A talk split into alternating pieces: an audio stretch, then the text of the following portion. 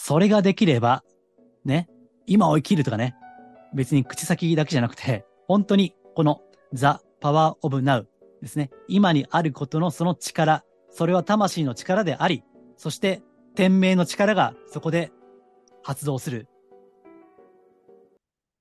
こんにちは。お名前だけでわかります。波動カウンセラーの林明宏です。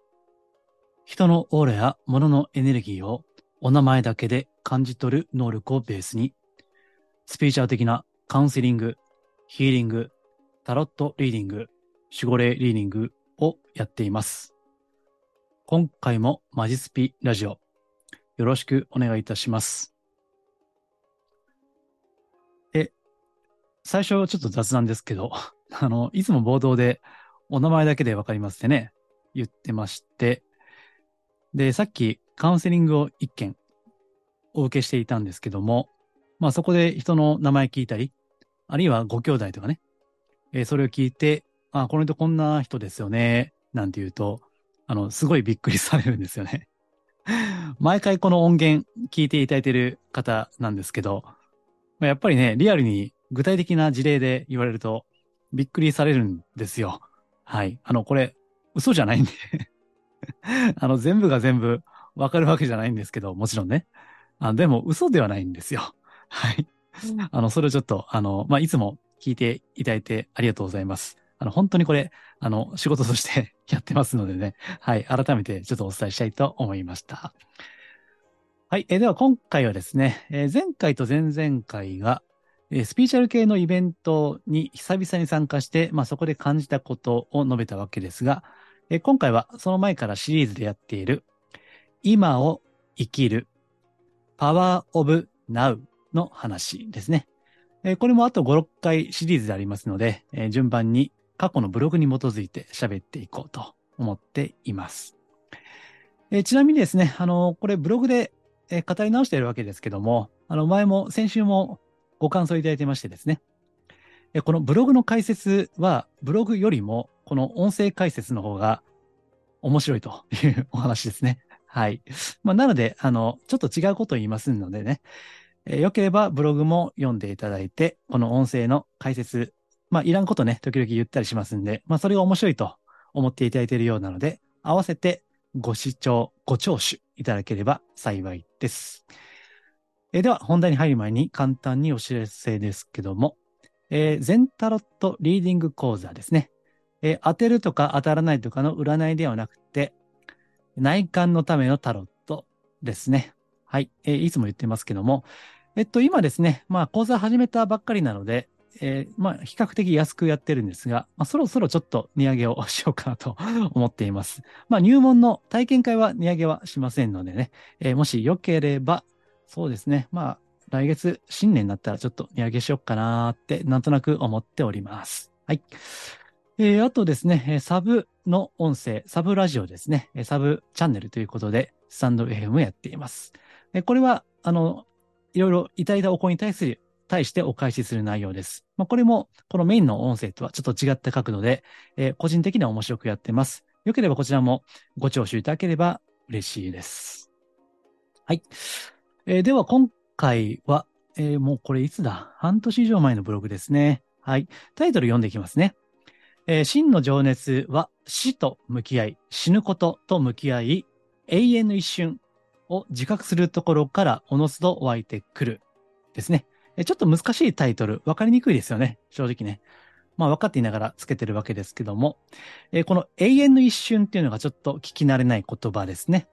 えー、これは Power of Now 今を生きるということ。えー、それは永遠の一瞬を生きるということなんだと。で、そのためには死と向き合うことが大事であるということですね。今回はそういった話を、まあ、極力わかりやすくしようかなと思っているんですけども、えー、まず根本的なことを言うと、えー、このブログには書いていないと思いますけども、死生観、死ぬ、生きるの死生観死生観のかけたスピリチュアルというのは、スピリチュアルではないということですね。えこれがまず根本的な部分、大切なこと。これをね、確かメールマガジンでだいぶ前に書いた記憶がありますね。メールマガですね。死生観のかけた生きる死ぬ、特に死ぬことを考えないスピーチャルは、スピーチャルではない。えー、厳しく言えば、まあ、寝言に近いかなと思いますね。スピーチャルと言うんであれば、死っていうのはもう大前提、もう大大大大大前提ですね。で、業界的な普通のスピーチャルというのは死を言わない。この世での、この生きているこの時間の充実ですね。これが豊かさ、お金、運勢、金運、パートナーシップなどですね。この世の充実のみですよね。だからそれはスピーチャルではない。えー、いつも言ってますけども、えー、これはですね、えっ、ー、と、今 YouTube だとブログの画面映してるんですが、このご挨拶ってね、え最初に見ていただきたいページに書いてるんですけども、えこれはですね、どっかに書いてるんですけどね、スピリチュアル風カジュアル自己啓発だと。そういったのはね、えスピリチュアル風カジュアル自己啓発。まあ、引き寄せもそうですね。ですから、スピリチュアル風味なので、ね、スピリチュアルではないということ。まあ、これはもう根本的に抑えるべき点ですね。はい。で、えー、今回のテーマですけども、うん、死と向き合い、永遠の一瞬を自覚するということ。えー、これが情熱、パッションであるということですね。パッションね。うん。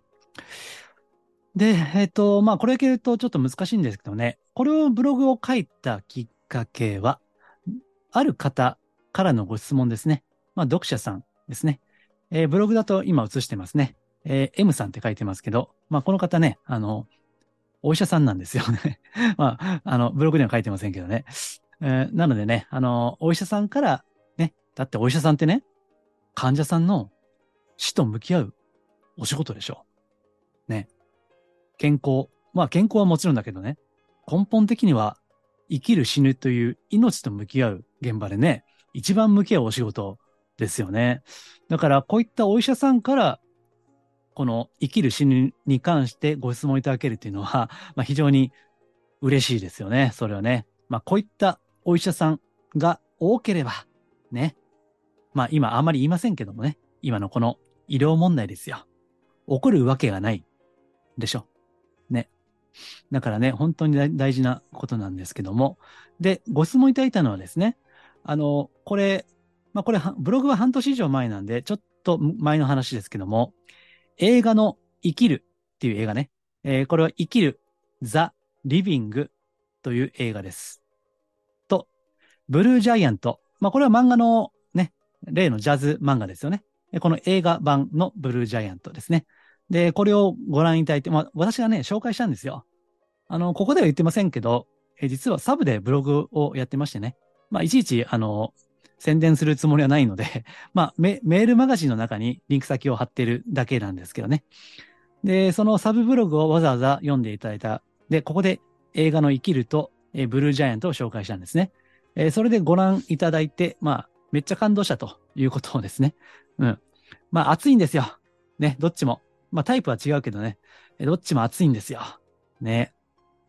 で、その中でここにコメントしていただいていますけども、え生きるでは、過去の人生はあくまで過去であり、重要なのは死なないように生きるゾンビのあり方ではなく、生きているうちは今何をやるかだけにフォーカスをすべきだと。うん。えー、そして映画のブルージャイアントでは、ね、まあ、音楽は素晴らしい。もうこれね、圧倒的に、ね、あの、プロデュースされたのはね、例のジャズピアニストの上原ひろみさんですからね。多分ファンの方多いと思いますけどね。上原ひろみさんですよ。まあ、素晴らしい。で、音楽も素晴らしいんだけど、この、まだ二十歳ぐらいの若者が、まあ、夢を持ってね、一生懸命、こう、ジャズをプレイしていくということ。で、その若者の夢、全力で夢に向かって生きる、ね。えそれがこの今の瞬間に最大限エネルギーを出し切って生きるですね。えそれが、まあ、老若男女問わず感動するわけですよ。ね。あ、今ちなみに、あの、生きるザ・リビングも、ブルージャイアントも、ツタヤに出てますね。え、確かツタヤのランキングでブルージャイアントは、えー、っと、1週間か2週間ぐらい前ですけどね、ランクインしてましたね。ブルージャイアントね。え、めっちゃいい映画なんで、まあ、本当は映画館のね、大音量で聞くのがいいんだけども、まあ、今はですね、配信でもあるかな。まあ、ツタヤでもいいですけど、まあ、よければ、あの、すげえいい映画なんで え、見ていただきたいんですけどね。うん。で、そこでご質問は、今この瞬間を生きるエモーション、まあ、情熱ですね。えー、その感情ね、その乗せ方をどうやったらできるのかっていう話だったんですね。で、それについて一言で答えれば、死と向き合うということですね。生きる死ぬを深く考えていくということですね。えー、実は今を生きるっていう話、そして今回の今にある Power of Now というのは過去と未来を考えないということですよね。え、過去も未来も、え、実はないわけです。え、ただ、過去と未来という概念を作り出した方が、この物質世界を生きるには何かと便利なわけですよね。え例えば、1年前こういうことがあったなとかね。うん。え仕事だったら、前の仕事とかね、プロジェクトとか案件とか失敗したなってね。え過去という概念があるからこそ、えそれを振り返って、まあ、反省すべきものは反省するということ。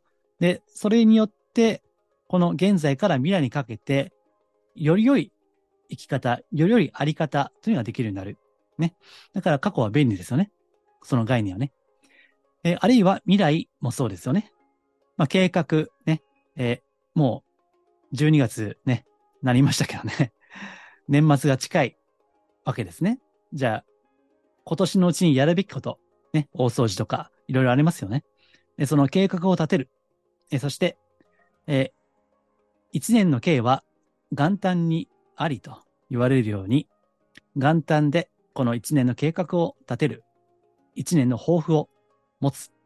まあ、これも未来という概念があればこそ便利なわけですよね。約束もそうですよね。一週間後のどこそこで待ち合わせをするとか、ね。オンラインのこのズームのね、予約をするとか、ね。まあ、これがあるから便利なわけですよね。えー、ところが、そういった過去どうのこうの考えて、未来どうのこうの考えるっていうのは、今、この瞬間ですよね。うん。この瞬間しかないんです、本来ね。勝手に概念として過去と未来を作っているだけで、本当はこの今瞬間しかないわけです。えということは、充実して生きていくには、過去がどうであれ、未来がどうであれ、この今、この瞬間を、ただ大事に慈しむように生きていくということですよね。そのためには死を思うということですね。えー、このタイトル、サブタイトルにも書いています。死を自覚すると、天命の力がおのずと発動する。ということですね。うん、まあ、ここにも書いていますけどね。過去と未来っていうのは、いわば自我の世界なんですね。自我が作り出した概念である。ということ。ところが、死というのは、これ後の方にもブログには書いているんですけどね。人間には、人生には3つの真実がある。人は必ず死ぬ。人生はたった一回しかない。人はいつ死ぬかわからない。この3つの真実ですね。スピリチュアルというのが、これが文字通り、魂的なあり方、魂ですね。スプリットですよね。えー、それであるならば、この肉体を超えて生きることですよね。まあ当たり前の話ですよ。魂なんだからね。で、ただ、魂ってね、言葉だけで、口先だけで言ってもしょうがないので、その魂を発動させる。えー、ここに書いてるのは、天命の力を発動させる。これは魂の力ですよ。えー、それにはもう決まってましてね。古今東西、真実は一つなんですよ。死を思うしかないわけですね。まあご存知の方もいらっしゃるでしょうけども、これをラテン語ではメメント、森というわけですね。え昔のあの、ミスターチルドンね、ミスチルの曲で、えー、花っていう曲がね、ありますよね。花ね。うん。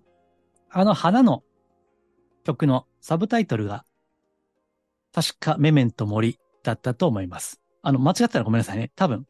うんですね。花。あ、あれもなんか、あの時代のね、ミスチルは、ちょっと、うん、重苦しい、重厚な感じがありましたよね。ね。あの時の曲はね。だからその中に、花。まあ、花も、やがて散るわけですよね。えー、確かこれは、誰だったっけな？良寛さんかな？良寛。えー、あの、お坊さんのね。えー、時世の句でしたっけ？今思い出したんで言いますけど。裏を見せ、表を見せて、散るもみじ。ですね。まあ今、なんか今年はもう秋がね、あんまり感じられないまま過ぎてしまいましたけども、もみじね。まあご覧になった方は、もみじが散っている。うん。命あるものは必ず終わりがやってくる。うん。で、その死。これは、例えばすごい大きな病気を患うとか、瀕死の交通事故に遭うとか、うん。まあそういった命の危機が実際にある、その体験、ね。壮絶な体験をしている方はですね、その命というのとおそらく普通の以上、人以上に向き合ったんじゃないかと思いますね。まあ私自身もそこまで大病とかはね、まあ子供の時はありましたけどね、あるいは交通事故もありますね。まあその時はね、まあ、死を意識するわけですよ。えー、ところが健康的な人でも常に死はあるわけですよね。足元に。死は遠い先のことではなくて足元にある。だから人はいつ死ぬかわからない。実際に寝る前はお休みといった家族が翌朝冷たくなっているということもあるわけですね。特に病気をした、患っていたわけじゃないんだけども、まあこれが、まあ急性のね、突然死みたいなこと。それもあるにはあるし、実際に過去のカウンセリングで、その遺族のご家族の方から話を聞いたことがあります。ね。突然死があったので、この彼または彼女の魂はどうなっていますかと。大丈夫ですかと。急にね。亡くなる準備もないまま、急に亡くなって、今、まあ、いわゆる成仏ですね。うん。まあ、これは信じる、信じないは、あると思いますけども、私は、あの、肉体があろうがなかろうが、名前聞きはね、まあ、さっき冒頭で言いましたけども、本当にわかるんですねってね、さっきのカウンセリングで言われましたけど、はい、ある程度はわかるわけです。ね、死んだ方もわかる。ある程度ね。うん。まあそうやって、あの、理不尽ですよね。いつ死ぬかわからないから。ね。えー、悪い奴ほど長く生き、いい人ほど早く死ぬ。っていうことですね。理不尽でしょ。えー、それでも必ず悪人だろうが善人だろうが早く死ぬ。ね。そのうち死ぬ。絶対死ぬ。わけですよね。で、現代人は死というのを意味嫌うわけですね。ホテルの部屋番号でも4、104、204、304。4は、ね、避けますよね。あるいは表示していないこともある。うん。だから、なんか意味嫌ってるんですけどね。けど、あの、普通に考えたらわかるんですけど、あの、死の世界の方が圧倒的に深くて広いんですよね。ね。だって、この前確かニュースで最高齢、世界最高齢、日本最高齢の人でしたかね。亡くなったっていう、えー、ニュース見ましたけど、確か何歳だったっけ ?119 歳か。だったですね。うん。まあ、すげえ高齢ですけどね。私たちの常識からすれば。けど、宇宙って、はるかに長いんですよね。それより。ぶ、えー、物理学の定義でも宇宙は確か138億年でしたっけね。この物質的な計算ですよ。うん。138億年と119年と全然違うじゃないですか。つまり、死ぬ前の世界、死後の世界、まあこれあの世とかちょっとそれは置いといてね。純粋にね。死ぬ前の世界と死んだ後の世界ですよ。つまり死死の世界でしょそれは生じゃない。生きているこの生の時間じゃない時間。あ、その方が圧倒的に長いんですよね。だから、この生きて、生きているこの今、これがある意味では、なんていうの？アクシデントですよ。宇宙の歴史からすればね。一種のなんか事故みたいな感じで今、この肉体を持って生きてるわけでしょ？だから、死。うん。死の世界の方が本質ですよね。それを考えればね。えところが現代人は死を意味嫌うわけですよね。うん。もうここでも、魂の観点からすれば死が普通。それがスタンダード。もう、ベーシックにもかかわらず、それを忘れて生きてるわけですよね。でそれでさっき言った性の充実ですよ。引き寄せもそうだし、うまいもん食いてえとか、ね、いい絵住みてえとか、パートナー欲しいとか、そんなばっかでしょ。このスピーチャルね。だから、スピーチャルは、業界的な、いつも言ってる、お花畑、スピーチャル。ね。スピーチャルじゃないって話ですよ。ちょっと考えればわかるんです。もちろん、そういったのは人気があるのはわかりますよ。それはね、誰しも欲がありますからね。けど、本当は、そうではない ということですよ。宇宙の時間から比べれば、いくらね、うまいもん食おうが、いい相撲が、ね、一瞬の人生ですよ。この一瞬で終わるという自覚が深いほど、おのずと黙っていても、今にあるパワーオブナウを生きることができるようになるわけです。うん。ですから、いい悪いは別にしてね、まあブログにはこれ書いてないことですけど、特攻隊ね。うん。特攻隊。私は、あの、座右の書じゃないんですけど、特攻隊の、この手記とかね、本、まあ写真とか、手元にあるんですよ。今もそれ、話出たんで、眺めながら今、喋ってますけどね。まだ若い、ね、中には二十歳にも満たない、えー、そういった当時の英霊ですよね。英霊ね。死に向かって突撃をしていったわけですけども、まあそれが悪いかどうか、現代人の常識でね、いいか悪いかは横に置きますよ。ただ、あくまで魂、純粋に魂としてだけ考えれば、ものすごい充実ですよ。魂としては。あの、これ、理性は横に置いてくださいね。死を覚悟して、生き切ったわけですよね。もう最高度の魂の燃焼ですよ。まさに一瞬起きたわけでしょ。だからこそ、まあこういうとね、なんか右翼って思われても嫌なんですけど、別に私右翼でも別に左でも右でもないですからね。うん。魂の美しさということだけ言っている。同じように死ねと言ってるわけではない。ね。えー、前も映画見ましたけどね、えー、ゴジラマイナス、あれなんていうの？マイナス1.0でいいのかな？ゴジラマイナス1.0。ね。まあ、あれはちょっと個人的にはちょっと、うん、大絶賛できない まあ、アクションシーンはすごかったけどね。個人的には大絶賛できない部分はあるんですけども、まあ、それはそれとして、あれも特攻隊の話でしたね。うん。ああいう話が日本人は好きなんですよ。ああいう話を。自分の命を散らしていくね。なんで好きなのか。ね。それはやっぱりそこに尊敬があるからですよ。そうやって若き命をね。まあ今こう言うとね、く嫌がる人もいるかもしれませんけども、お国のためにってやつですね。ね。今嫌がると思いますけど、この表現をね。けど、いいか悪いかはさておき、そこに自分を超えたものに命を燃焼したわけですよね。それが今にあるパワーオブナウということの最高度の状態です。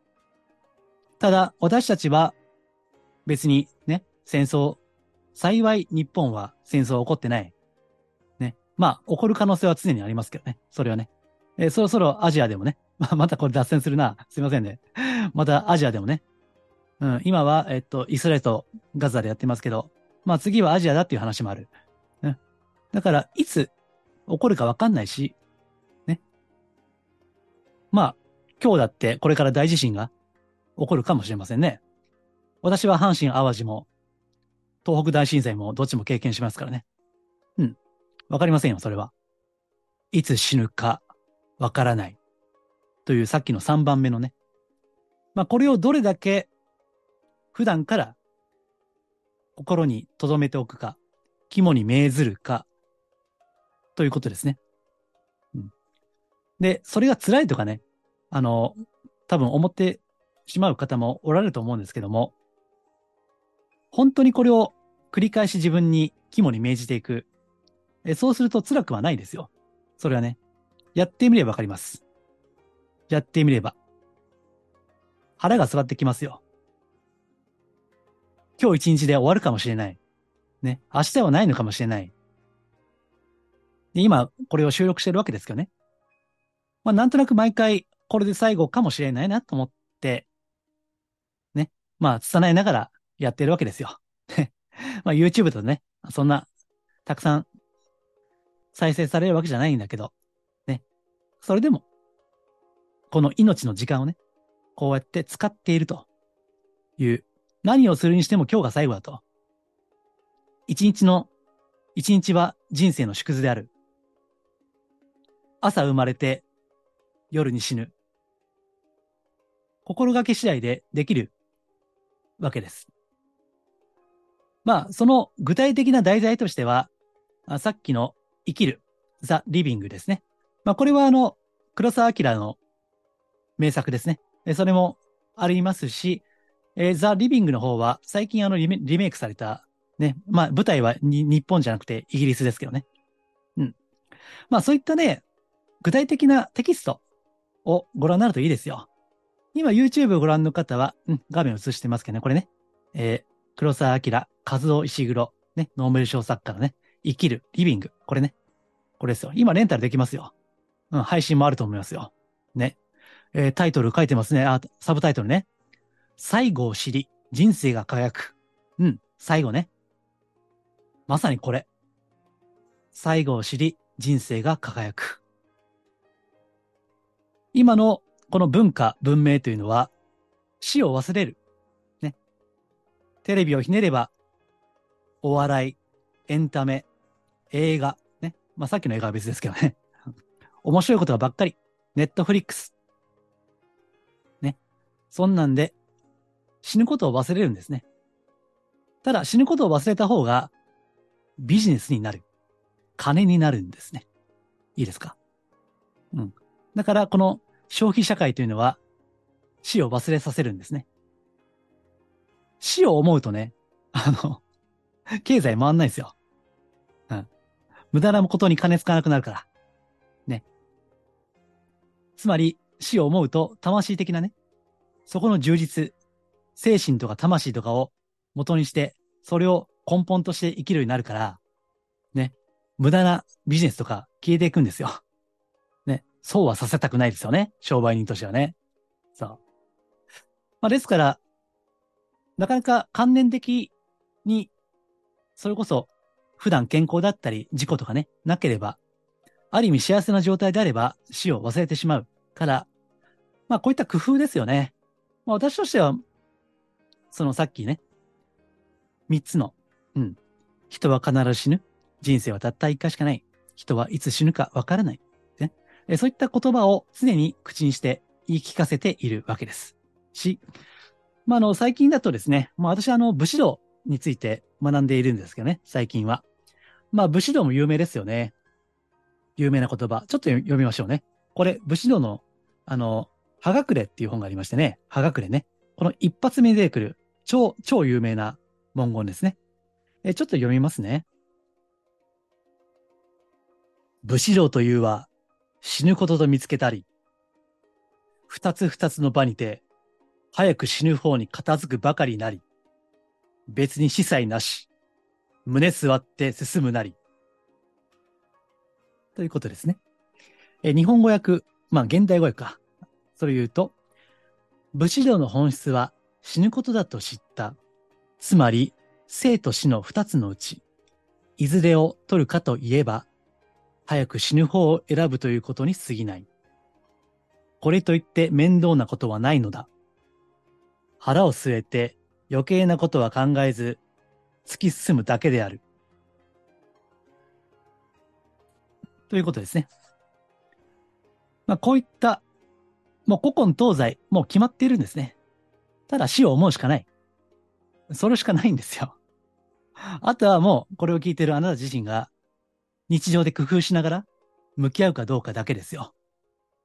それができれば、ね、今を生きるとかね、別に口先だけじゃなくて、本当にこの The Power of Now ですね。今にあることのその力、それは魂の力であり、そして天命の力がそこで発動する魂の充実ですよ。ぜひ、これは自分で決意をするしかない。この現代の消費文明の死を忘れさせる力に抗ってね、自らが魂の、内なる魂の力を取り戻す、その決意をする、ということですね。うん。まあ、これはもう理屈じゃないんで、まあ、あとは あの、良ければやってくださいと。まあ、間違いなく充実するということですね。まあ、私がね、どうでしょう。これも私が、これ、口先だけで言ってたね。なんか、言葉だけになっちゃいますけどね。まあ、私は、うん、特に大病とかね、あの、大人になってからはないんですけどね。